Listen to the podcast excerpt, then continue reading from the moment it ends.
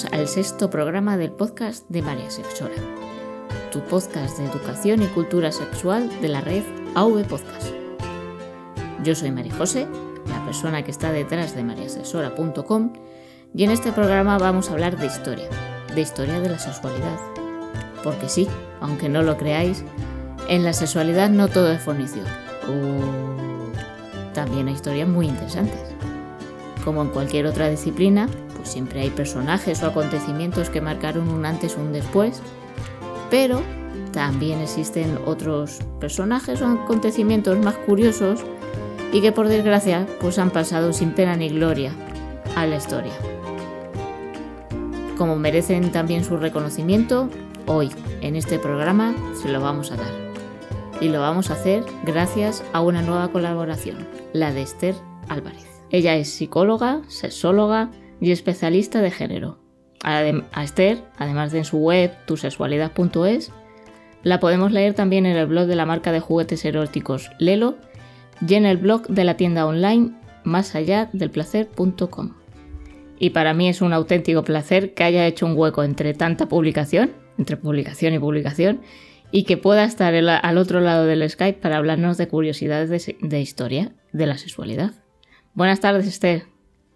Hola, buenas tardes. ¿Qué tal? Pues muy bien, encantadísima de estar aquí para charlar contigo, que además te lo tenía prometido hace tiempo. Y bueno, y sobre un tema que además nos gusta mucho a las dos y, que yo creo que va a ser muy interesante para quienes nos escuchen. Como he dicho, me, eh, tenía muchísimas ganas porque todavía en persona no te conozco, pero no sé, es una cosa que, que es como si te conociese de toda la vida y solo te conozco por redes sociales. Pues sí, es verdad, me pasa lo mismo, ¿eh?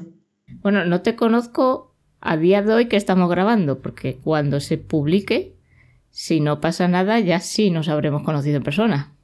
¿Cierto? Es lo que tiene el podcasting, la magia del podcasting. Pues sí, ya falta poquito para reunirnos. Bueno, pues lo dicho, muchas gracias porque entre tu blog personal, las colaboraciones en Más allá del placer y en el blog de Lelo, pues entiendo que tienes el, tiempo justito y limitado. Entonces te agradezco muchísimo que hayas hecho un, hueco para estar en este humilde podcast. Todo un placer. Bueno, pues como he dicho, escribes en tres web y el otro día así cotilleando y cacharreando vi que solo en, en la tienda online de Más allá del placer eh, tenías publicados 123 entradas, o sea que, que, se dice pronto. solo en la tienda online, o sea, en tu web personal ni lo quiero imaginar las entradas que tienes que tener. Ahí son menos, ahí son menos. La verdad que, llevo escritos mucho más en Más allá del placer, que ya son varios años y, y sí, sí, son más de 100. Sí, sí. Bueno, pues por si nadie, por si alguien no la conoce, que ya estáis tardando, Dentro de todas esas entradas, pues tiene artículos de, educación sexual, tiene reseñas de juguetes eróticos, que anda que no nos gusta a nosotras, eso del, de probar cacharritos. Tiene también pues reseña de libros y tienes otros artículos que a mí personalmente son los que más me encantan porque me encanta la, historia, que se centran más en, en, la historia de la sexualidad, en diferentes aspectos que tratan cosas historias relacionadas con la sexualidad. Yo no voy a contar ya otra vez mi trauma con la historia porque, porque, ya doy bastante la turra con ello, porque ya lo he explicado mil veces. Y, bueno, pues ya sabéis mi, por qué os doy tanto la turra en el blog con, con los ilustres del sexo y el sexo divino y, y, siempre que puedo os meto un poquito de historia. Pero tú, ¿por qué? ¿Qué, qué te llevó a escribir sobre historia? Tienes también algún tipo de, trauma infantil, ábrenos tu corazón. Bueno, a ver, pues a ver, en principio yo creo que no, no, tengo ningún trauma con la ah. historia. si bien es verdad que, pues que me gusta escribir sobre estos temas ¿no? relacionados con el sexo en el pasado y lo de investigar pues, curiosidades, personajes históricos, me parece súper interesante. Y yo creo que en realidad todo surgió pues cuando comencé a escribir hace ya unos cuantos añitos en la sección de Un paseo por el deseo de, Más allá del placer. Que como tenía esa sección explícita sobre Un paseo por el deseo era así un poco histórica, pues ahí fue cuando al investigar y tal me di cuenta de que hay tantísimas cosas que desconocemos interesantísimas y, y a partir de ahí pues yo creo que también he empezado a cogerle el gusto, por ejemplo, a, temas de arte desde un punto de vista erótico, pintura, escultura, fotografía, todos estos temas relacionados con el ser humano como ser sexuado y que me parecen súper apasionantes, ¿no? Yo creo que fue ahí donde comenzó. Yo creo que fue con esos artículos cuando te descubrí. Yo creo que... O fueron los, los primeros con los que te descubrí. Seguramente. O sea, no hay ningún trauma, ninguna profesión ahí oculta. Pues como yo creo que no. Bueno, mi hermano es profesor de historia, así que igual lo llevo en la sangre. Ah, mejor por ahí, ¿eh? No... Puede ser. Bueno, pues nada, nos hemos quedado sin trauma infantil. Eso quieras que no vende mucho, ¿eh? Y ya si hubiese soltado alguna lagrimita con la historia, bueno, reventábamos las escuchas. Bueno, la historia es un poquito más... No es tan traumática, pero bueno, sí, sí que es bonita. Hombre, es bonita. No sé si, si a ti te ha pasado como a mí y alguien te ha dicho que, que hablar de estas curiosidades, de esta otra historia, es como, como que no es historia, que, o, es menos historia, es una historia de segunda, no sé si alguna vez te lo han dicho, que como no lo desprecian, pero parece que, que la historia tiene que ser guerras y, datos y años y, y hablar de curiosidades históricas como que, que está un poco infravalorado. Ya, bueno, en principio no, mm, que yo recuerdo nadie, nadie me ha dicho algo así de ese, de ese estilo, pero sí es cierto que la impresión que tengo eh, es que sí, ¿no? que es difícil que la gente se interese por estos temas y que, y que no se valora en absoluto. Eso sí. Yo, yo, lo veo, sí, porque además mm, son artículos que no todo el mundo lee, otro, otro tipo de artículos mm, parece que gustan más o tienen más éxito, los que están más relacionados con la sexualidad a nivel práctica. Pero bueno, yo pienso todo lo contrario, ¿eh? que si ya conocer la historia de por sí es importante, ¿no? porque significa descubrir de dónde venimos, etc., cuando hablamos de sexualidad, un tema que ha sido tabú durante tantísimo tiempo, eh, es súper necesario ¿no? conocer el por qué, de dónde vienen todos esos mitos que de tanto daño siguen haciendo, el saber quiénes lucharon o incluso dieron su vida para que hoy día, por ejemplo, tengamos derechos sexuales. Yo creo que son temas de los que poco se habla y la labor de quienes divulgamos esa parte tabú de la historia creo que debería valorarse bastante más. Ahí está. Ahora, si eh, cuando edite esto, le esclavo a ver si le puedes meter unos aplausos. A tu palabra, porque realmente eh, a mí sí que me duele un poco cuando hago un artículo de Ilustre del Sexo que pues te los curras, investigas, miras y, y se lo leen los los de siempre. Luego escribes el típico artículo, bueno, pues con un poco más de morbazo y, te lo retuitean, se, te, lo comparten y dices tú, pero... ¿por es cierto. Me pasa lo mismo, te entiendo perfectamente porque, porque además da rabia, porque yo creo que son también unos temas muy interesantes y que te aportan muchísimo más que, que a lo mejor los temas de siempre, ¿no? Que si, bueno, lo, lo que ya sabemos que se habla siempre. sí, claro. Pero bueno, nosotros seguiremos ahí con nuestras historietas y quien nos quiera leer bien y el que no, pues, le invitamos a, que por lo menos se asome un poco. Pues sí. Pues como decías, eh, estas historias nos ayudan a, conocer pues, los orígenes. Entre otros artículos, tienes artículos dedicados a objetos, pues que como siempre los hemos visto, siempre hemos pensado que, han existido y realmente pues muchos desconocemos el origen de, algunos de ellos. Eh, la entrada de este tipo de colección sobre objetos, la más reciente creo que es una que dedicaste a, las medias y a los ligueros, ¿no? cierto. Pero también tienes pues la historia del sostén o las compresas. Pues no sé, cuéntanos cuál es la historia de las medias, por ejemplo, los ligueros. Muy bien, bueno, pues sobre la historia de las medias, en un comienzo, en realidad yo iba a escribir solo sobre el liguero, ¿no? La historia del liguero. ¿Y te liaste, te liaste? Sí, me lié, me lié demasiado. Es que en verdad, al comenzar a investigar, pues me di cuenta de que su origen estaba mm, súper relacionado con la liga y esta a su vez con las medias. Y por eso al final pues decidí hablar de los tres. Ya me puse y venga, pues vamos con todo. Y bueno, tal como cuento en el artículo, todo comenzó con, con las medias que se llamaban en aquel entonces calzas que, fueron usadas en principio por los hombres, que es muy curioso, ¿no? Y bueno, las ligas y, después el liguero surgieron pues como una forma de sujetar las medias, ¿no?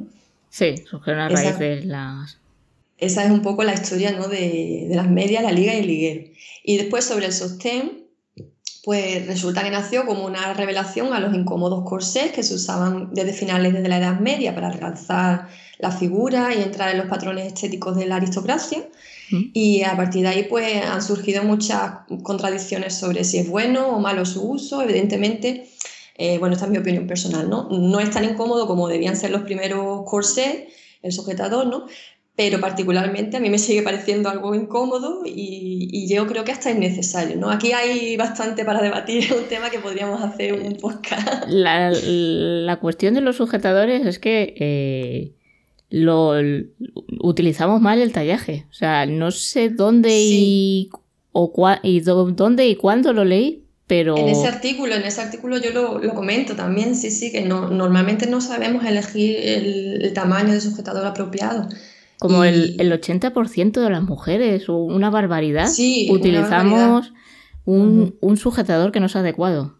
Sí, un porcentaje bastante alto. Y claro, luego empieza el rollo del lo típico de que ganas tengo de llegar a casa y quitármelo. Claro, si estamos utilizando uno de una talla que no nos corresponde, pues es como si estás con unos vaqueros que de una talla menos. Pues normal.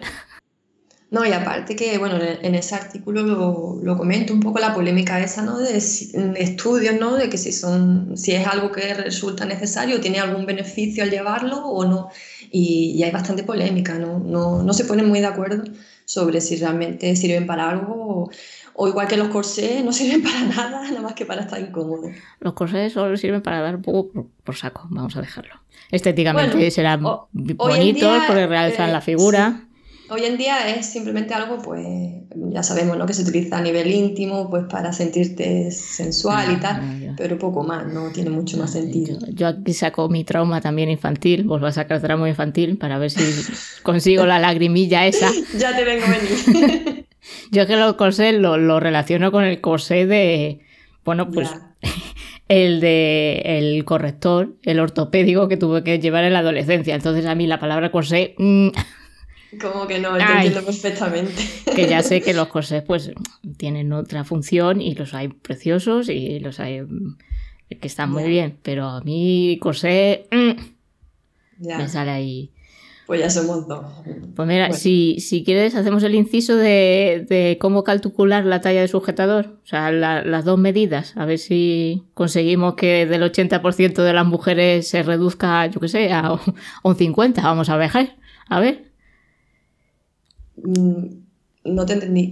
Para... Sí, como decíamos, que eh, hay como un 80% de mujeres que no, que no usan la talla de sujetador adecuada. La talla de sujetador es el contorno y la copa. Ajá. Entonces, para calcular la talla del sujetador, lo que habría que hacer es medir el contorno del torso, o sea, por debajo del, pecho, con una cinta. Nos medimos el contorno y eso sería pues el número. Ah, el, 100, el 90, el 85, tal.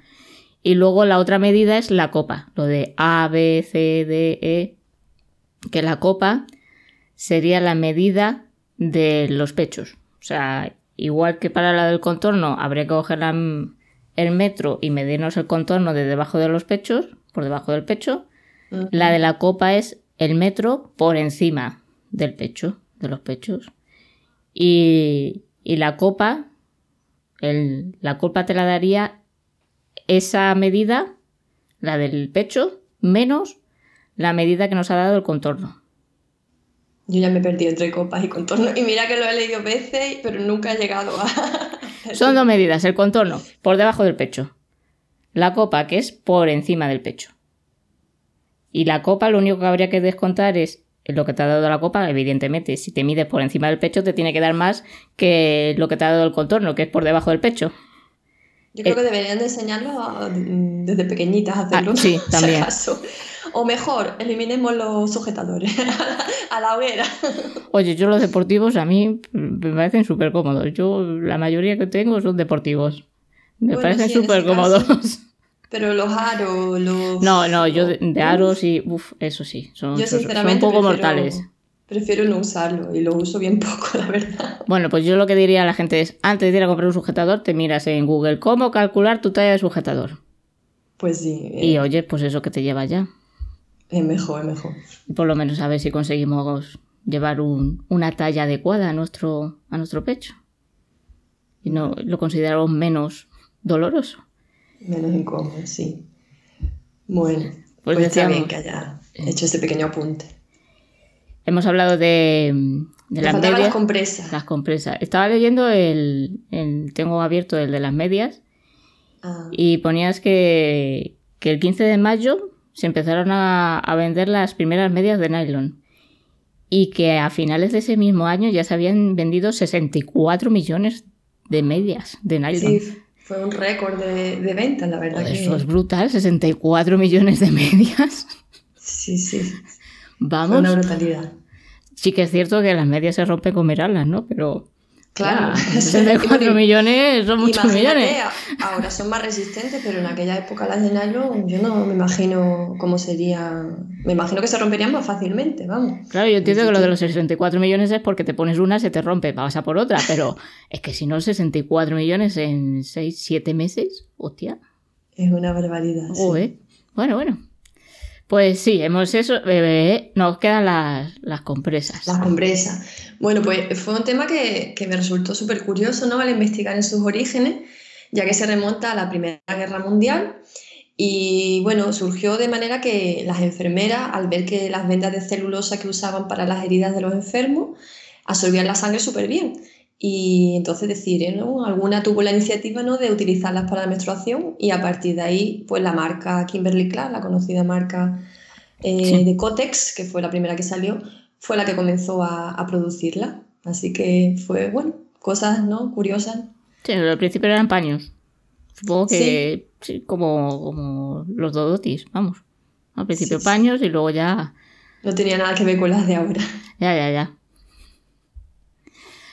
Bueno, además de estas historias de objetos, luego hay otros que pensamos que, la hemos inventado nosotros. Está, bueno, los sujetadores, las compresas, pues la cosa era que no conocemos, no solemos conocer el origen, porque como siempre han estado ahí, pues pensamos que surgieron de la nada y que siempre han estado ahí en las estanterías. Y otras veces nos pensamos que somos los reyes del mambo y que somos nosotros los que inventamos los objetos. Y eso pasa con los preservativos y con el vibrador, que pensamos que el vibrador es una cosa de, hace tres días. Y no, tiene su, historia. Pues sí, bueno, la historia del preservativo, pues fíjate, se remonta un montón de siglos atrás, porque al parecer existen incluso pinturas rupestres y murales egipcios que ya muestran una especie de, de envoltura para el pene Hombre, no se sabe la función ni nada, probablemente no tendría nada que ver con los condones actuales, pero bueno, ahí estaban ya esas cositas. Y bueno, fue en la Europa del siglo XVI, ante epidemias de sífilis y gonorrea, cuando comenzaron a usarse los primeros preservativos con esa función de prevenir el contagio de, estas dos enfermedades, ¿no? Y, pero bueno, no ha sido hasta ahora prácticamente el siglo XX cuando, cuando surgieron realmente los preservativos de látex de un solo uso. Sí, porque los, los que surgieron hace eran, no es que fuesen de un solo uso, es que eran de bastantes usos. Sí, eh, los del higiénicos, higiénicos, mm, no eran muy higiénicos. Ya, la verdad que habría que, uf, no me imagino cómo harían para estar usando y reusando. Está un poquito de, pero oye, ahí están sus orígenes, que no es una y además cosa... serían súper caros, ¿no? En aquel entonces. Ni me lo quiero imaginar. Pero vamos, sobre todo es la, la cosilla esa de no lavarlos bien. Mm, eso tiene que dar un poquillo ahí de, de cosica. Y, y, luego los vibradores, que pensamos que, que, nada, que... Sí que hay que decir que los succionadores de clítoris, aquí meto la cuña publicitaria, sí es de nuestra época. Podemos decir que hemos descubierto un nuevo juguete. Bien. Bien. y menudo juguete, señores. Pero bueno, eh, la cuestión de los vibradores es que eso pensamos que, lo hemos descubierto nosotros y, es del siglo XIX, ¿no? cierto. Hay una película sobre ese tema que a mí particularmente me gustó mucho, que se llama Histeria, y cuenta la historia pues, de cómo se inventó el vibrador en el siglo XIX, efectivamente, por parte de un doctor pues que recibían su consulta muchísimas mujeres aquejadas de una supuesta enfermedad que decidieron llamar histeria femenina y bueno, que solo mejoraba pues alcanzando el orgasmo o como se llamaba en aquel entonces, paroxismo histérico. Vaya nombrecito. Y bueno, pues gracias a un masaje genital que realizaba el propio doctor, pues se suponía que se curaba. Y entonces, bueno, el doctor pues estuvo ahí diciendo, vamos a ver que se me cansa mucho la mano, ¿cómo hacemos para...? es que normal. ¿Cómo hacemos para que se me canse menos la mano? Y de ahí pues empezaron a experimentar y al final pues sacaron el primer vibrador electromecánico. Decir que el origen era terapéutico porque, vamos, era impensable que una mujer pudiera tener un orgasmo, era, como te has dicho, no es que fuese un orgasmo, era un paroxismo histérico. Claro, no era para placer, sino era para curar una enfermedad. Que era la, dichosa histeria femenina. Pero la verdad que la película está muy bien y, lo cuenta como es una comedia, sí, tiene muchos puntos cómicos y está muy interesante. Sí, es, es entretenida. No sé, no sé si estará en Netflix, no, no sé. La vi hace un tiempo, pero no, no sé si está en Netflix. Pero vamos, eh, sí, es una película entretenida. Es Histeria, la primera I con Y, si la queréis buscar. creo que es del 2011, por ahí. Y es, eh, está divertida y es entretenida y te cuenta la, historia del, vibrador. Porque esta es la del vibrador eléctrico. O sea, dildos, dildos han existido desde que el hombre es hombre. Ahí va. Pero bueno, la, la, idea de un vibrador que funcione de manera eléctrica, porque al pobre hombre, al señor Mortimer, ¿no? Ajá, correcto. Al señor Mortimer, pues se le dormía ya la mano de tanta terapia. y fue el que lo, que lo inventó. Y se vendió al principio como un electrodoméstico. bueno, pues ya, ya, decimos, era impensable que una mujer tuviera un orgasmo. Entonces no era un objeto de placer como hoy, sino que era pues un electrodoméstico más, como, como el secador o cualquier otro. Pues sí. Y esto con respecto a, los preservativos y, a los vibradores. Hemos hablado de objetos, hasta ahora hemos hablado de objetos, ¿no? Pero, oye, pues como cualquier disciplina, pues hay personajes, ¿no? Que también son relevantes. Hay mucho y muy, muy curioso y muy interesante. Muchos. Quizá en esto de la sexualidad, supongo que los más famosos son Master y Johnson, pero bueno, como ya hay series y yo creo que ya están un poco machacados, a mí me gusta hablar de los otros, de los otros personajes que han pasado sin pena ni gloria, pero que oye, es que también tienen su papel, ¿no? En, esto de la sexualidad. No, no todo es Master y Johnson. Ya hay muchísimo. Y dentro de esos personajes, pues los ha habido que, que han tenido un papel para bien en la sexualidad o para mal. Y dentro de los de para mal está un tal señor Anthony Comstock. Seguramente he pronunciado fatal su apellido. Yo tampoco sé cómo se pronuncia. Esto escribirlo es mucho más fácil que decirlo. Pero, ¿quién fue este señor y qué, y qué hizo por la sexualidad? Pues sí, tanto tú como yo hemos hablado de este señor en algún post, así que algo debió de hacer.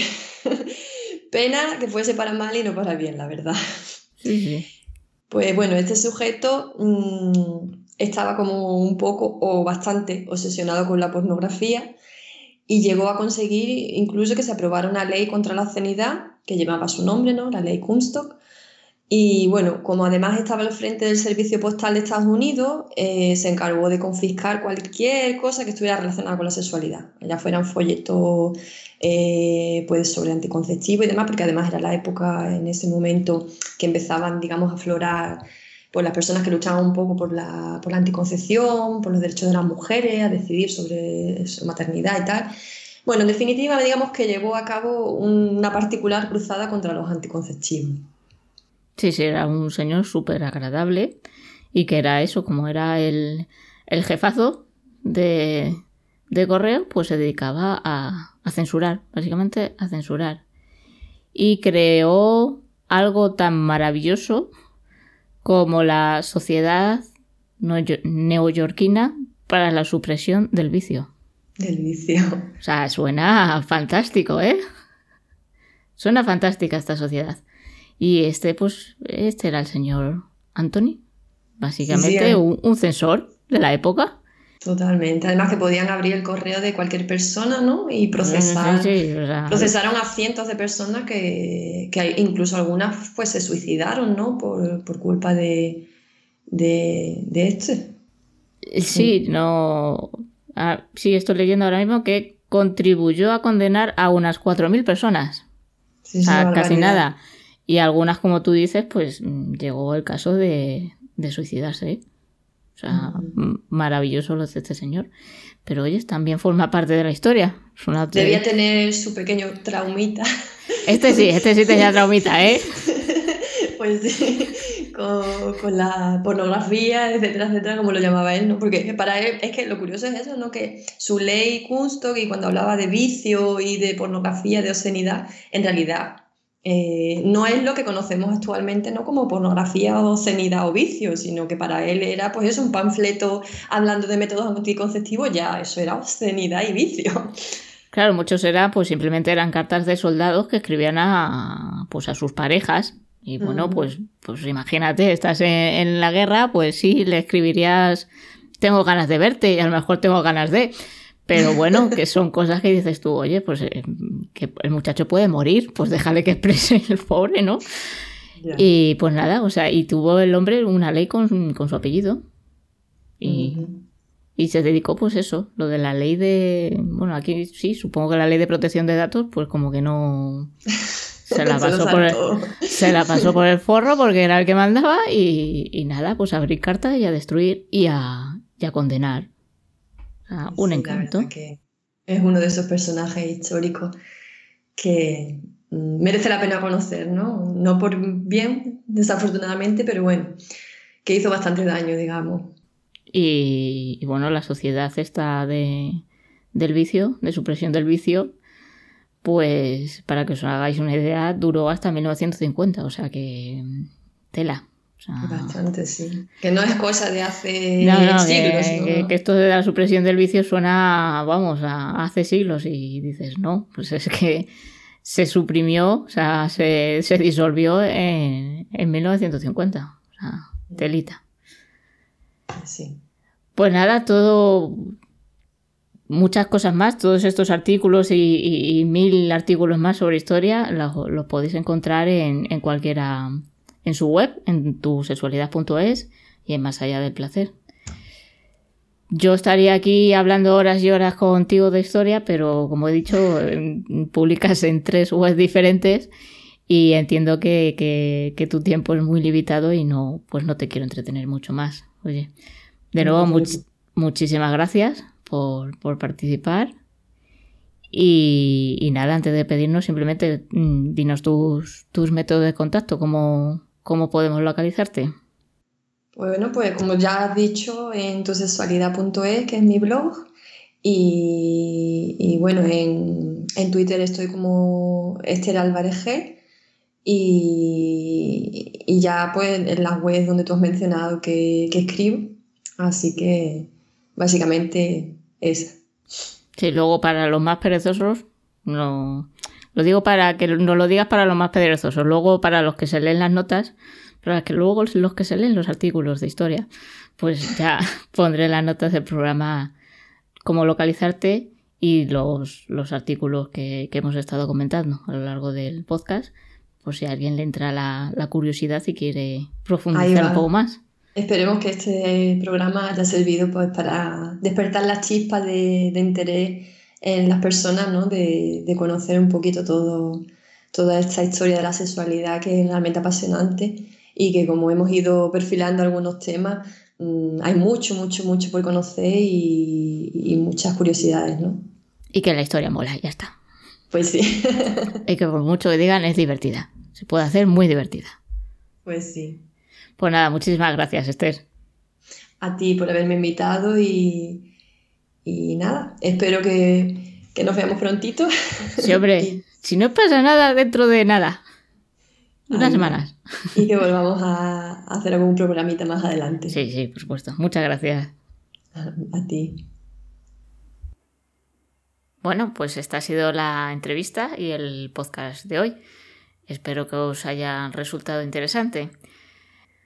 Cuando decíamos en la entrevista que aún no nos conocíamos, era, era real. O sea, cuando grabamos la entrevista, aún no nos habíamos conocido en persona.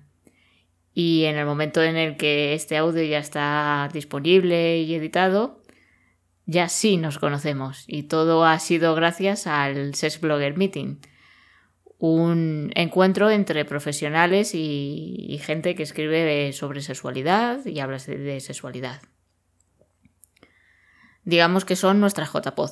Si ya habéis estado en una, JPod, pues os, podéis hacer una idea de lo que estoy hablando. Y si no, pues es simplemente un fin de semana lleno de risas, de encuentro, de abrazos, eh, de talleres, de conversaciones, de mesas redondas.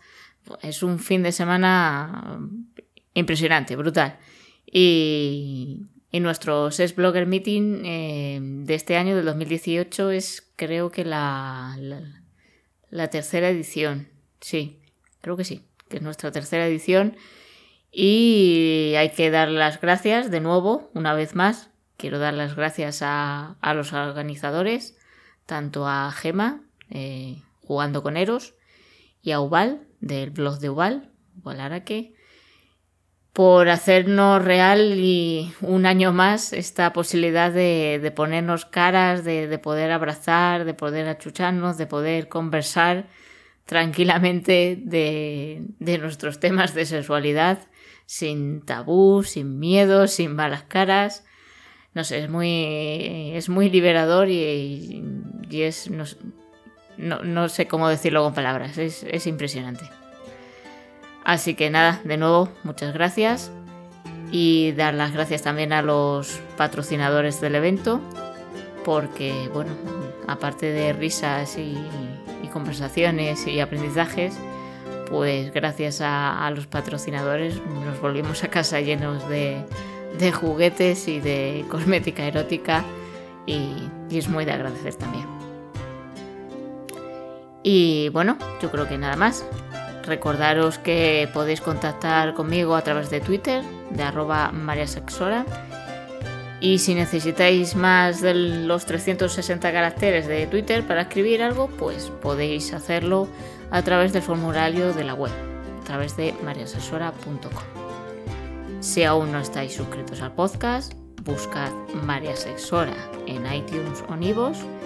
Y si sois gente de buen corazón y me queréis ayudar, a expandir más este blog, pues podéis dejar una reseñita en iTunes, que es muy de agradecer. Eso sí, con 5 estrellitas, por favor. Nada más, nos escuchamos en un mes. Besicos.